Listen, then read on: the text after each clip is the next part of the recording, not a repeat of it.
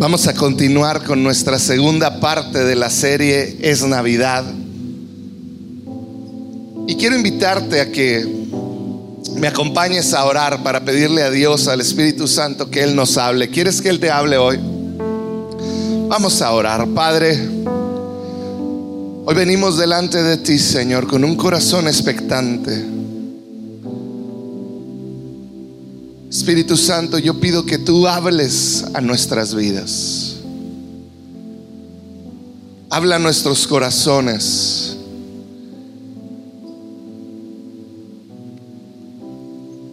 Transfórmanos, Señor. En el nombre de Jesús. Amén y amén. Considero que la venida de Jesucristo a esta tierra a salvarnos trajo diferentes regalos para nosotros. Yo quiero empezar a considerar una de los impactos más grandes que tiene la venida de Jesucristo en nuestra vida. Y son cosas que tenemos que tener presentes esta Navidad. Y que el abrazarlas y tenerlas presente van a transformar tu manera de vivir esta Navidad. Yo no sé si alguna vez has experimentado en tu vida la pérdida de la esperanza. Y hoy te quiero hablar de la esperanza. ¿Alguna vez en tu vida te has sentido que has perdido la esperanza en algún área de tu vida? Ese momento clave en tu vida que te lleva y pareciera que te arrincona. Ese momento donde todo parece tan oscuro, donde parece que ya no va a haber un mañana, donde parece que ya no vas a volver a ver la luz del día. Ese momento donde comienzas a prepararte para enfrentar lo que puede ser un futuro oscuro, negro, una vida triste. Yo no sé si alguna vez has estado en ese momento de la pérdida de la esperanza. Yo te puedo decir en muchas ocasiones, yo lo he estado y creo que la gran mayoría en distintas áreas de nuestra vida hemos llegado a este punto, a este punto donde la esperanza se pierde, donde la desesperanza abraza el corazón y yo creo que todos hemos sentido esa frustración, esa desesperación y a la vez esa resignación de decir, ya no hay más.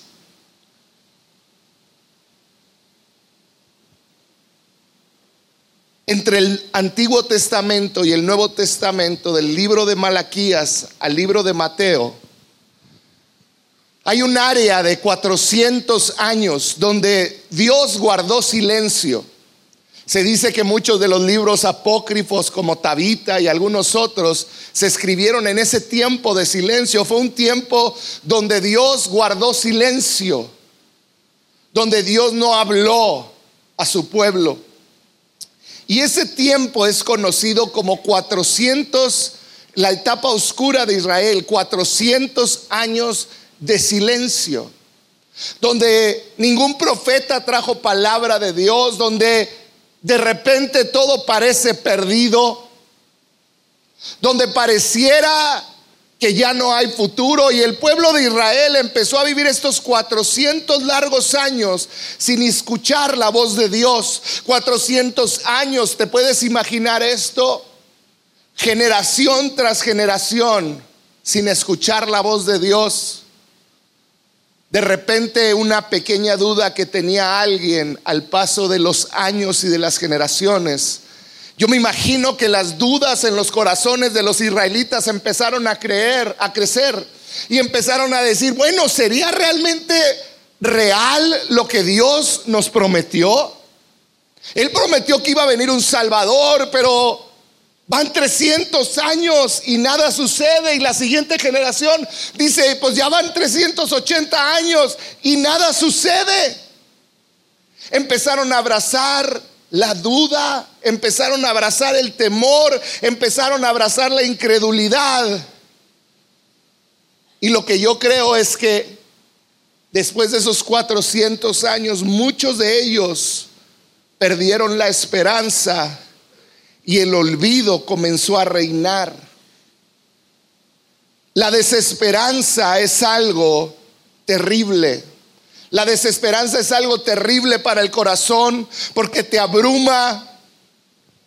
Cuando te dan una noticia de un evento que ya no puedes regresar, te tienes que enfrentar a la realidad, a la consecuencia o a la realidad que estás viviendo. Algo que pareciera que es imposible salir. Ese momento donde el hijo que tanto esperabas nace, pero te dicen tiene una condición especial y pareciera que el mundo se acaba porque no sabes cómo vas a lidiar con ese momento, con esa con tu futuro y ese bebé que tienes en tus brazos. Y hasta cierto grado muere la esperanza, desesperanza en ese momento cuando te das cuenta que pasan los minutos y no encuentras a tu pequeño. Me sucedió en un lugar terrible donde por unos minutos, aproximadamente 15 minutos, yo perdí a Coco. Y me acuerdo que corría y después de cinco minutos de estar corriendo, empecé, empezó mi mente a, a llegar a esa pared oscura donde ya no hay futuro. Y empecé a pensar, me voy a venir a vivir a esta ciudad. Estaba yo en una playa y dije, me voy a venir y voy a dar mi vida aquí hasta que encuentre a mi coco. Desesperanza se encuentra cuando sientes esa desesperación de que ya no vas a tener lo que amas. Desesperanza se siente cuando te das cuenta que tu matrimonio ya no tiene solución cuando quizá estás frente a un licenciado firmando un acta de divorcio. Desesperanza llega en tantas maneras a nuestra vida con un diagnóstico médico, con el fallecimiento de alguien que amas. La desesperanza es algo terrible. Si me ayudan apagando las calefacciones, por favor. 400 años de silencio es lo que mató la esperanza del pueblo de Israel. 400 años donde las promesas de Dios murieron, donde la duda y el olvido comenzó a reinar. Y en el momento más oscuro, cuando parecía que ya no había un futuro, apareció el Hijo de Dios, Jesucristo. La esperanza llegó. Y uno de los regalos más grandes que nos trajo fue la esperanza. Uno de los regalos más grandes de la Navidad es la esperanza. Yo quiero que hoy hablemos de lo que implica tener esperanza y en qué basamos esta esperanza. La esperanza. Vamos a leer Lucas 2, 36 al 38. Dice así, había también una profetisa, Ana, hija de Penuel de la tribu de Aser, y dice, era muy anciana. Fíjate todos estos detalles. Casada de joven, había vivido con su esposo siete años y luego permaneció viuda hasta la edad de 84.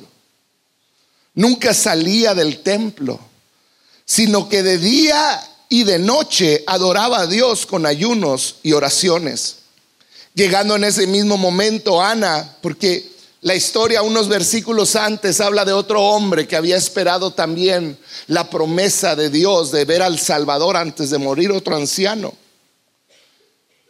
Y en ese momento llega con Jesús al templo ese bebé y entonces Simeón lo, lo, recibe y dice, esta es la promesa cumplida. Y dice, llegando en ese mismo momento que Simeón, Ana dio gracias a Dios y comenzó a hablar del niño a todos los que esperaban la redención de Israel. A todos los que esperaban. Ana era una mujer anciana de 84 años, que desde que quedó viuda Dice, se casó joven, siete años estuvo casada, murió su esposo, ¿qué te gusta? 26 años, 27 años. Y desde entonces dice que ella se quedó viuda. Este es un mensaje para que no se casen, ¿no es cierto? 27, yo no sé cuántos años tenía viuda, quizás 60 años. Pero vemos la historia que esperó 84 años orando, ayunando en el templo, esperando ver al Salvador, esperando la salvación. Ana vivió esperando a Jesús y Ana es una muestra de que la esperanza no debe de morir. Ahora, ¿qué clase de esperanza tenía esta mujer Ana? ¿Qué clase de esperanza le permitió vivir hasta los 84 años con esa esperanza latiendo en su corazón, a pesar de que no vio nada hasta sus 84 años? ¿Qué clase de esperanza tenía Ana? Porque Ana aprendió a ver la luz en medio de la oscuridad. Lo que me lleva a pensar, ¿qué es esperanza? ¿Qué es la esperanza? ¿Te has puesto a pensar? Son esas palabras que utilizamos mucho, pero que no son tan fáciles de definir. ¿Cómo defines esperanza? Yo busqué en el diccionario y el diccionario Webster dio la siguiente ah, definición. Dice, esperanza es el sentimiento de que algo se de, que algo que se desea va a ser alcanzado. Deseo acompañado de expectación. Fíjate, dice es el sentimiento de algo que se desea va a ser alcanzado. Es eso que te hace sentir que algo que anhelas lo vas a alcanzar. Y luego dice, es un deseo acompañado de expectación. Ese es el concepto. Que muchos de nosotros hemos adoptado, quizá con diferentes palabras, de lo que es la esperanza. Es algo que yo siento, es algo que yo deseo, es algo que quiero alcanzar o que quiero que se alcance. Todo tiene que ver con sentimientos y deseos. Y yo creo que esto no va de acuerdo a la definición bíblica de lo que es esperanza. Porque aquí dice, es un sentimiento. Tú no puedes basar tu esperanza en algo que sientes. Tú no puedes basar tu esperanza, y no me refiero a la esperanza de que un día vas a tener un mejor trabajo, pero me refiero a, a la esperanza más profunda, tener un buen matrimonio, ser feliz, tener hijos que caminen correctamente. No es un sentimiento, no es algo que siento. Yo no puedo decir y llegar contigo, yo tengo esperanza. Yo siento que mi esposa me va a regalar un auto del año. ¿Por qué se ríen? Si es lo que yo siento. Y lo siento desde que nos casamos. Van 20 años. Cada vez lo siento menos.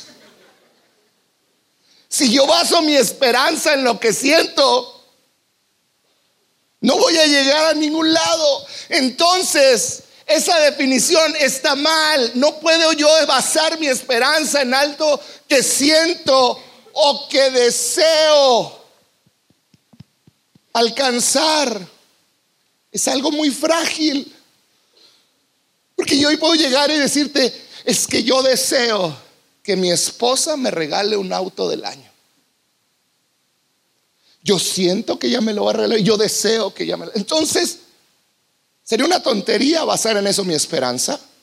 O yo deseo que mi jefe me dé un aumento.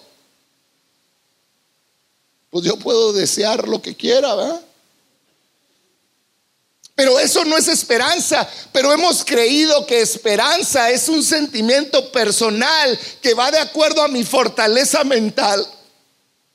Perdón, a mi fortaleza mental, a un deseo que me va a impulsar a alcanzar lo que espero, pero eso no es esperanza. Deseo que mi, que mi abuela venza el cáncer. Deseo que mi padre venza esto. Deseo lo que yo desee. Puede ser tan frágil y se puede romper tan rápido como mis anhelos. Entonces, esperanza, esta definición yo creo que está totalmente equivocada para un cristiano.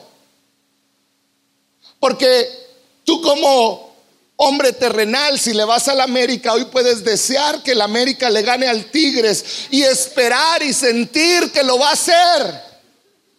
Pero no va a suceder, por más que lo esperes. O yo puedo desear que el Pumas juegue hoy, pero por más que yo lo desee, lo eliminaron por chafas hace tres semanas. La esperanza no tiene nada que ver con algo que yo deseo. La definición bíblica es totalmente distinta y a lo mejor no hay una definición donde la Biblia dice esperanza es esto, pero si tú lees la Biblia vas a llegar a esta conclusión en lo que se basa nuestra esperanza. De acuerdo a la Biblia, para un cristiano, esperanza es la expectativa que tienes, pero no basada en tus sentimientos o en tus deseos o tus emociones, en las promesas de Dios. Te lo pongo de otra manera. El mundo nos vende esperanza como la meta. Dios nos vende la esperanza desde la meta y nos dice cómo llegar a la esperanza, porque Él ya está ahí. ¿Sí me explicó? El mundo nos vende la esperanza. Oh, yo sueño llegar allá. Deseo llegar allá, pero Dios nos dice, aquí estoy, te voy a decir cómo llegues aquí, porque yo ya estoy aquí. La esperanza es la expectativa que yo tengo, pero no basada en mí, basado en Dios, en las promesas de Dios. ¿Qué quiere decir? Que no depende de mis sentimientos, de mis deseos o de pensar positivamente. No depende de nada de eso. La esperanza de Dios es realmente duradera. La esperanza de Dios no puede ser frustrada. La esperanza de Dios no tiene fin. La esperanza de Dios que tenemos en Dios es eterna. En otras palabras, la esperanza que Dios trae, que Jesús vino a traer, es real, tangible y se va a cumplir porque Él ya está allá. él ya está allá, dice Hebreos 6, 19.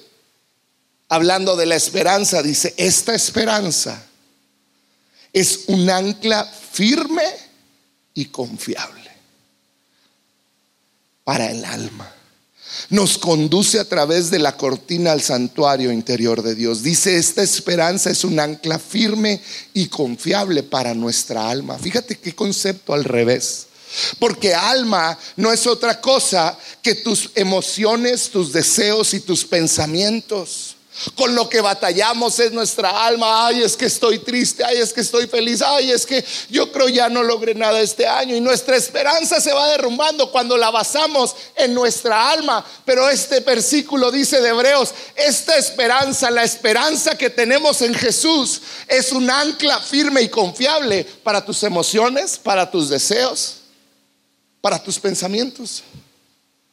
Es un ancla firme. Lo que me lleva a preguntarte a ti esta mañana, ¿dónde tienes puesta tu esperanza? ¿Sabes por qué hay tanta depresión en esta época de Navidad? Porque la esperanza de la gente está depositada en sus emociones, en sus sentimientos, en sus deseos, en sus pensamientos. Y llegan a este año y voltean atrás y dicen, mira lo que no logré. Otra vez sigo peleado con mi familia. Para otros es sigo gordito. Un año más.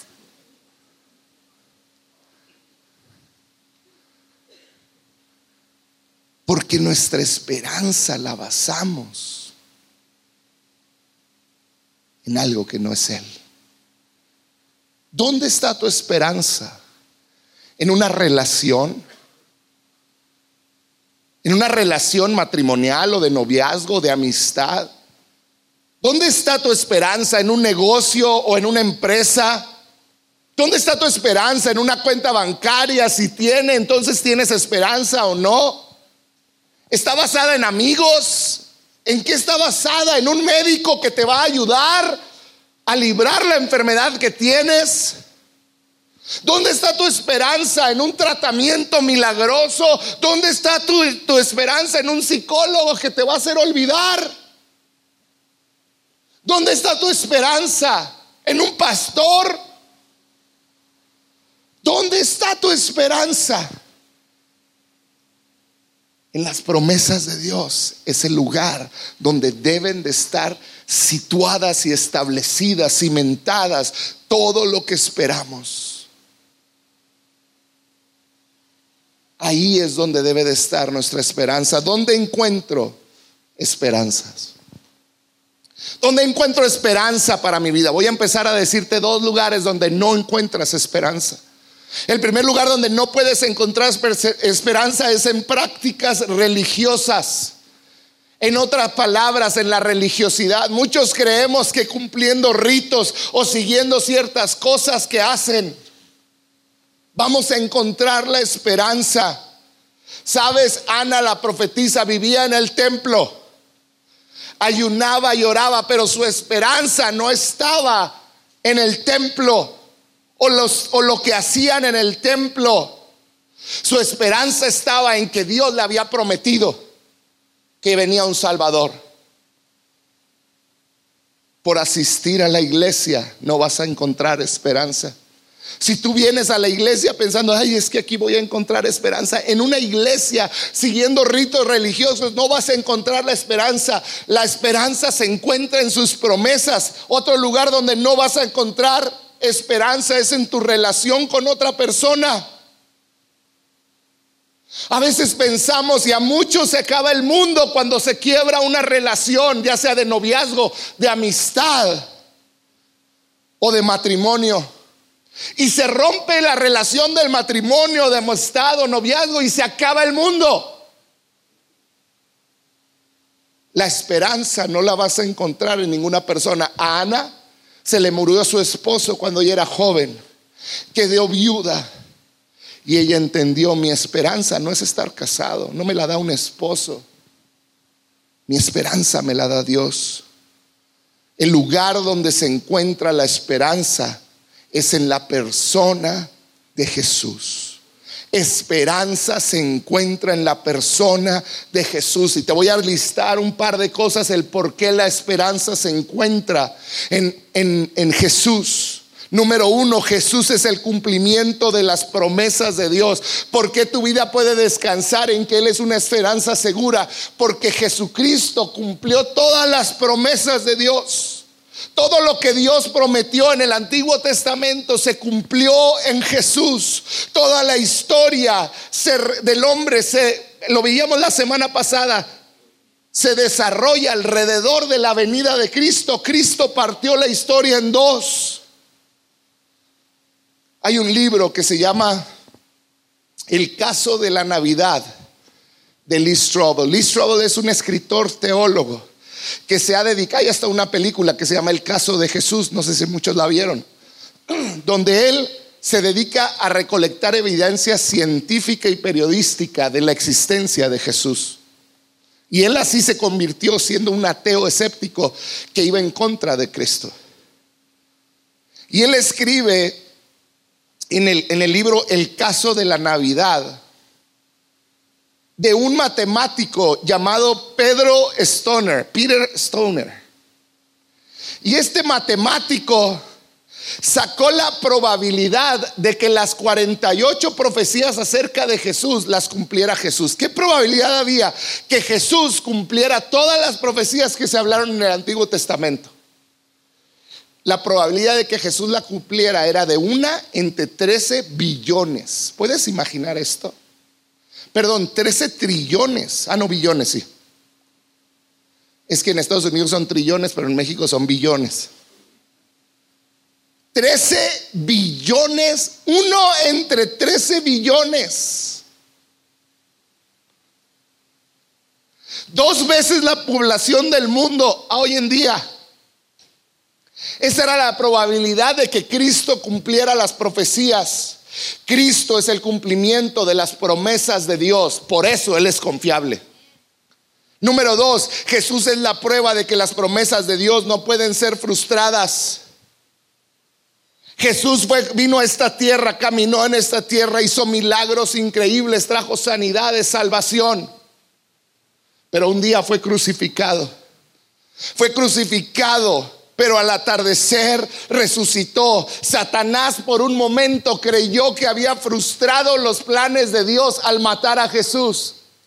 Por un momento dijo, ah, gané celebró por unos días, por unas horas, creyendo que él había triunfado sobre Jesús y había derrotado a Dios. Pero no fue así. Todo era parte del plan de Dios, porque aún en nuestra vida, cuando parece que todo se frustra, que no va a llegar a cumplimiento las promesas de Dios sobre tu vida, Jesús es la muestra de que no hay poder en el mundo que pueda frustrar una promesa de Dios. Satanás creyó que había ganado porque había sepultado y puesto en una tumba a Jesús, pero no ganó. Eso fue lo que marcó la victoria sobre la muerte y sobre Satanás. Él es confiable. Él no, sus promesas no pueden ser frustradas. La vida en Cristo es una esperanza sin límite. Fíjate lo que dice, te voy a leer un par de versículos que quiero que apuntes. Primera de Pedro 1.3. Dice, alabado sea Dios, comienza Pedro diciendo, Padre de nuestro Señor Jesucristo por su gran misericordia nos ha hecho nacer de nuevo mediante la resurrección de Jesucristo, para que tengamos una esperanza, ¿qué cosa? Viva. Tenemos por medio de Jesucristo una esperanza que no muere. Una esperanza viva. Segunda de Tesalonicenses 2, 16 al 17 dice que nuestro Señor Jesucristo que nuestro Señor Jesucristo mismo y Dios nuestro Padre, quien nos amó y por su gracia nos dio consuelo eterno y una esperanza maravillosa, los conforten y fortalezcan en todo lo bueno que ustedes hagan y digan. ¿Qué quiere decir? Que por medio de Jesucristo tenemos un consuelo eterno y una esperanza maravillosa. Eso es lo que tenemos. Es Dios diciéndonos, hey, acá estoy Tú puedes llegar aquí, yo te voy a traer. Confía, cree. La esperanza de un cristiano está basada en la realidad de Cristo. En que no hay manera de que su palabra pueda ser frustrada por un plan de Satanás. Porque ni aún la muerte puede destruirlo. La vida sin Cristo es una esperanza que termina inevitablemente en desesperanza. Hoy yo te quiero decir, una vida sin Jesús, aunque por el momento sientas que disfrutas, inevitablemente tiene un futuro de desesperanza. Y tú lo puedes ver con cada padre de familia que ignoró lo que Jesús decía porque tenía su familia, porque tenía bienestar económico. Y en el momento se sentía todopoderoso porque todo iba bien. Pero años pasan y te das cuenta que sin Cristo no hay realmente esperanza. No hay. Efesios 2.12 lo deja bien claro. Dice, recuerden que en ese entonces ustedes estaban separados de Cristo, excluidos de la ciudadanía de Israel y ajenos a los pactos de la promesa. Y luego fíjate esta siguiente palabra, sin esperanza y sin Dios en el mundo. La vida sin Dios es una vida sin esperanza. Primera de Tesalonicenses 4:13 lo deja clarísimo.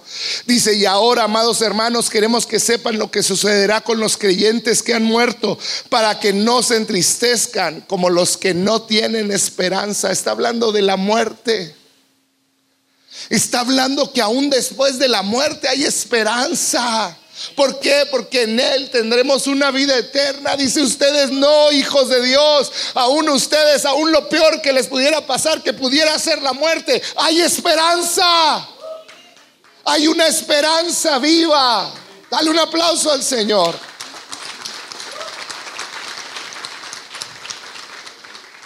Esta esperanza es poderosa.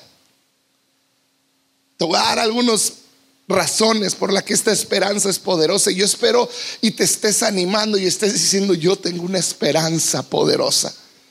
Yo tengo una esperanza realmente poderosa porque tenemos una esperanza que no desaparece. La esperanza de Dios no desaparece. Cuando el tiempo pasa y parece que no se cumple, la esperanza sigue viva. Cuando sientes que no hay, que estás perdiendo el ánimo, confía en Dios porque si Dios vive es porque la esperanza vive. La esperanza va más allá de nuestras dificultades presentes. Esta mujer, Ana, a sus 84 años quizás estaba desesperada y diciendo, ¿qué está pasando? Cada vez veo menos, me puedo mover menos. ¿Será que va a llegar la promesa? Pero yo creo que algo dentro de Ana decía sí. Aguanta. A lo mejor hay momentos en tu vida donde las promesas de Dios sobre ti no llegan. Y yo te entiendo, muchas veces es desesperante y ves el pasar los días, las semanas, los meses, los años y no se cumple. Yo hoy te quiero decir, la esperanza que Dios nos da no desaparece a pesar de las circunstancias que vivimos. ¿Has oído hablar de Ana Frank? Ella escribió un diario, el diario de Ana Frank. Ella es una, fue una niña judía que vivió en la época del holocausto. Ana Frank, cuando vio que venían los nazis a capturar a su familia, su padre agarró a la familia y los escondió. Y por días estuvieron escondidos, esperando, atemorizados, que no los encontraran. Pero un día, un ejército, un, batallón de nazis llegó a donde estaba la familia de Ana Frank y fueron capturados y llevados a un campo de concentración. Y el padre de Ana Frank dijo lo siguiente en ese momento. Durante días hemos vivido con miedo, ahora vivimos con esperanza. Por días hemos vivido con miedo, pero ahora vivimos con esperanza. ¿Qué estaba diciendo? Vivir con temor no es vivir. Ahora vivimos con la esperanza de que vamos a ser liberados. No vamos a perder la esperanza de que van a derrocar a estos nazis.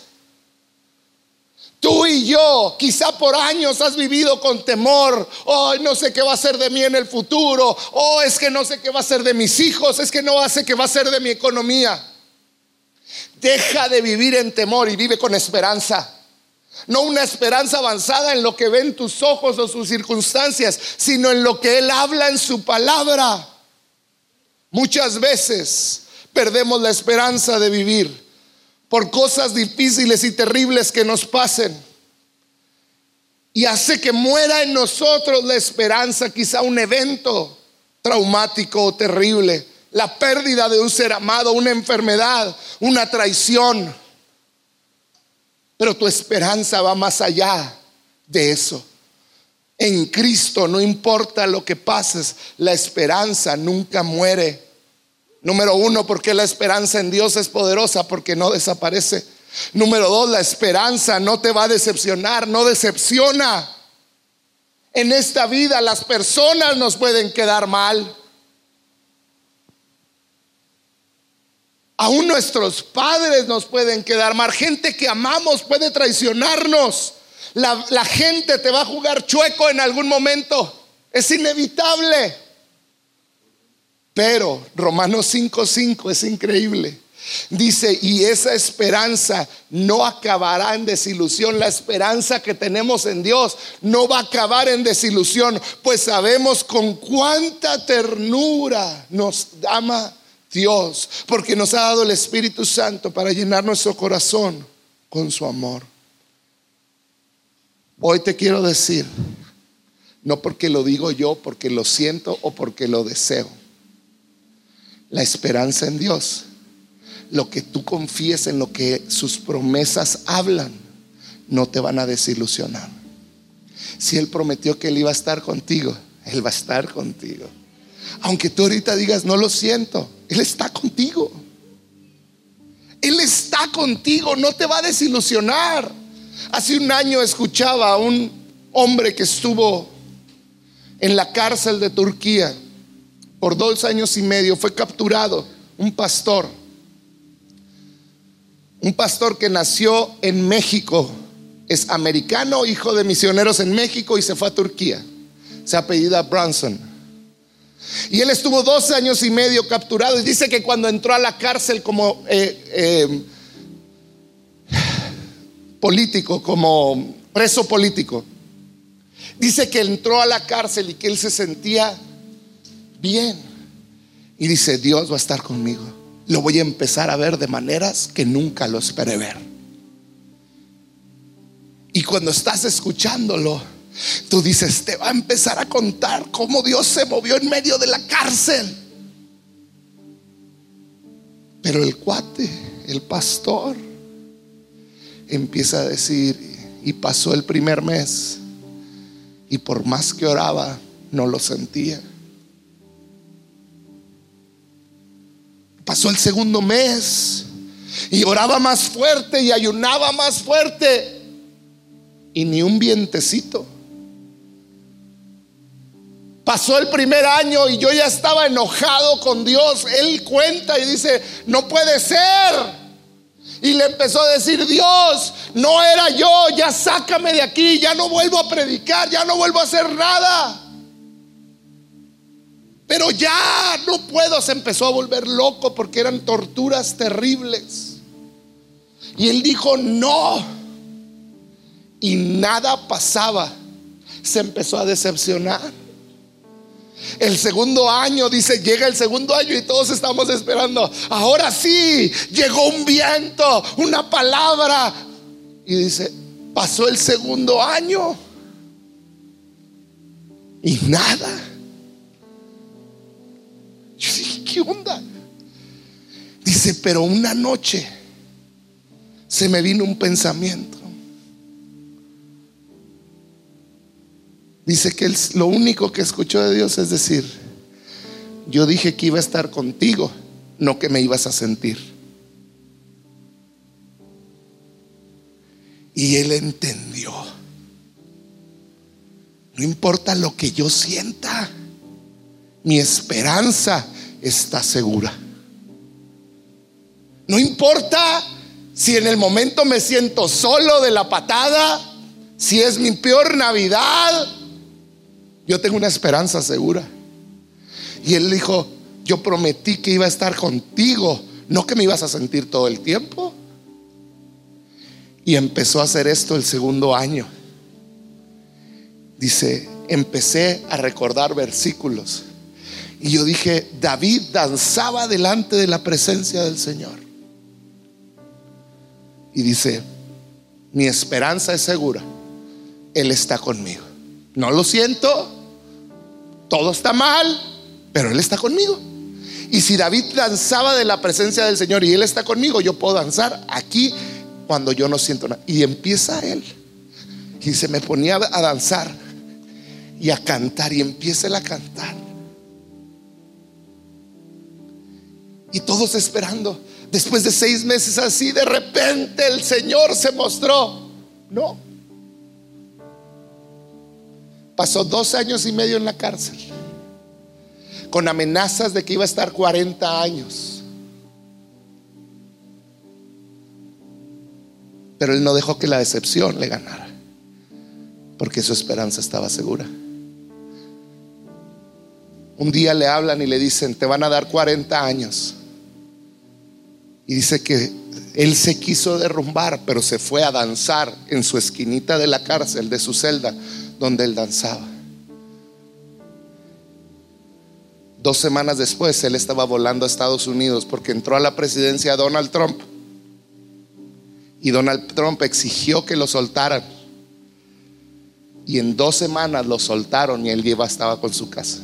Seis meses después estaba predicando frente a nosotros. Porque tenemos una esperanza viva que no muere. Quizá hoy te sientes sin esperanza, es que Él no lo siento.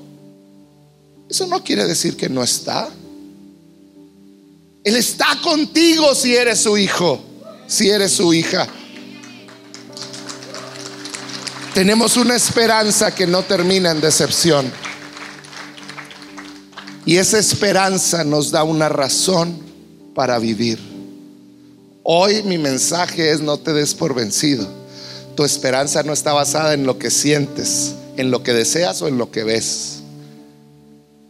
Tu esperanza está basada en la realidad de Jesús, que un día Él vino a esta tierra y Él te amó ¿Cuántos de aquí hay lo suficientemente grandes que recuerdan a Charlie Brown y las caricaturas que salían en el periódico? Levanten su mano, no se avergüencen, yo también. Había un personaje de Charlie Brown, un par de ellos, era Lucy, ¿se acuerdan de Lucy? Era enojona, mandona. Y Linus era su hermanito con la con la mantita. Ahí va a aparecer Lucy y Linus. En una episodio de las caricaturas, estaba Lucy y Linus viendo la televisión y de repente Lucy voltea con Linus y le dice, Linus, tráeme un vaso de agua. Y Linus voltea y le dice, ah, ¿por qué debería yo de traerte un vaso de agua?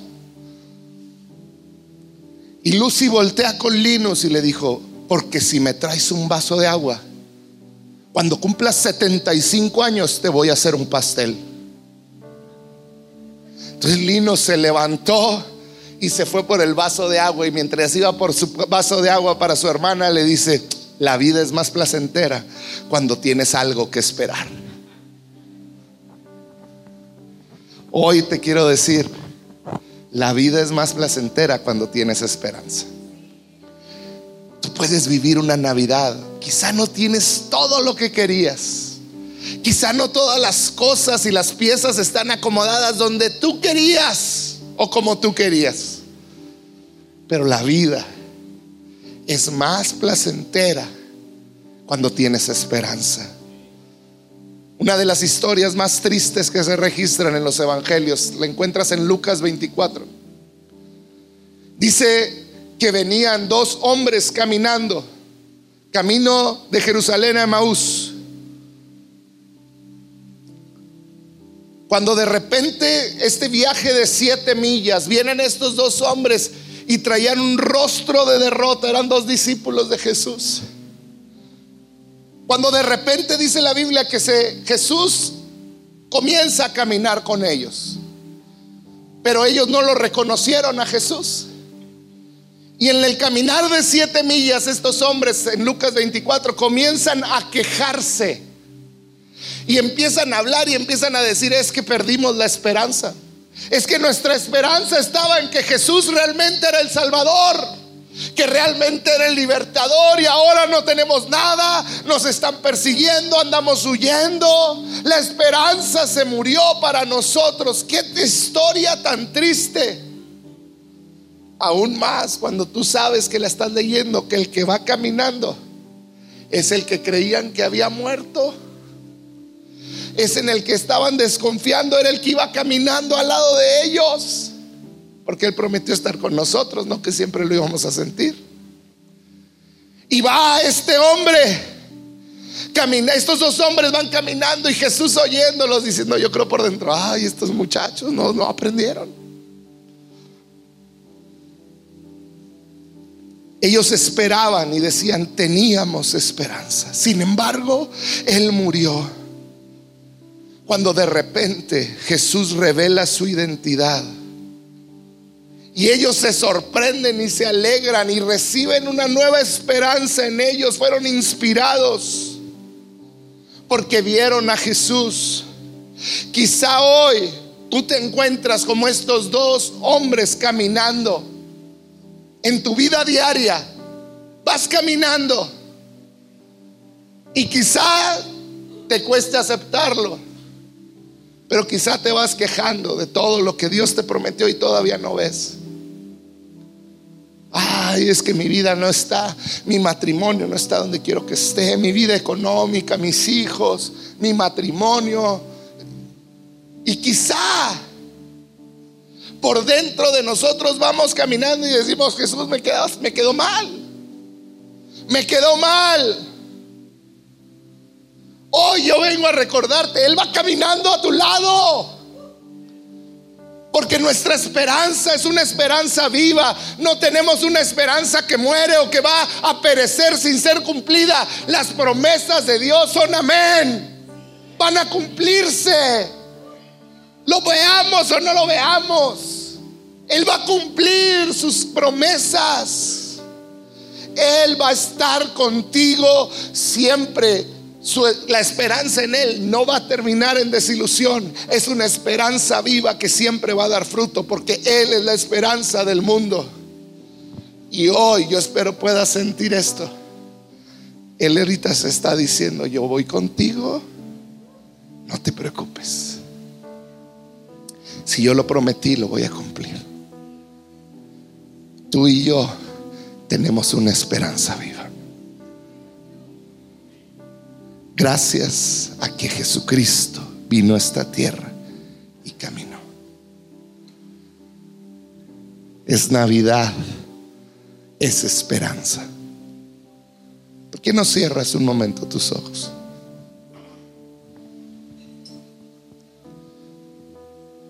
Quizá has estado caminando en desesperanza. Quizá basaste tu esperanza en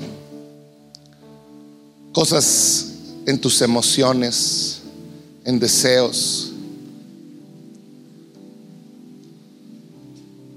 Quizá como estos dos hombres que iban caminando en medio de su desesperanza.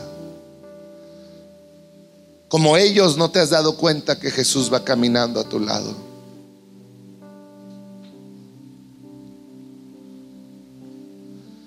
No importa tu situación, si estás en Cristo, tienes una esperanza viva.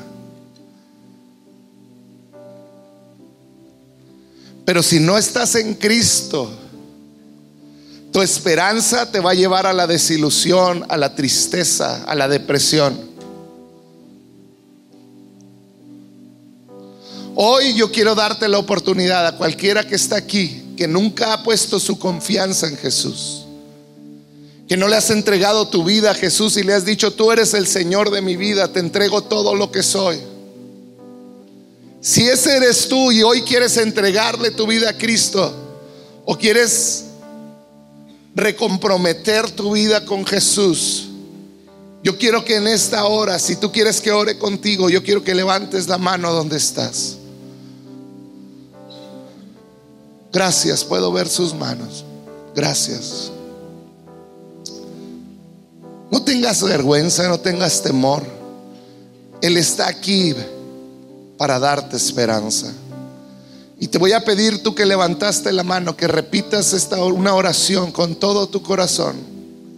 No son palabras mágicas, simplemente quiero ayudarte a platicar con Dios.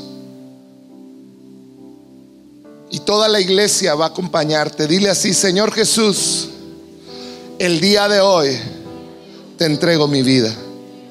Te entrego todo lo que soy. Reconozco que te he lastimado, que he hecho lo malo. Pero el día de hoy te entrego mi vida y te reconozco como Señor. Te reconozco como Salvador te reconozco como el rey de mi vida. Dame una esperanza viva. Yo creo en ti y en tus palabras. en el nombre de Jesús. Amén. Y amén. Padre, en el nombre de Jesús, yo pido por cada hombre y mujer que hoy entregó su vida a ti, que ellos puedan vivir en esta realidad.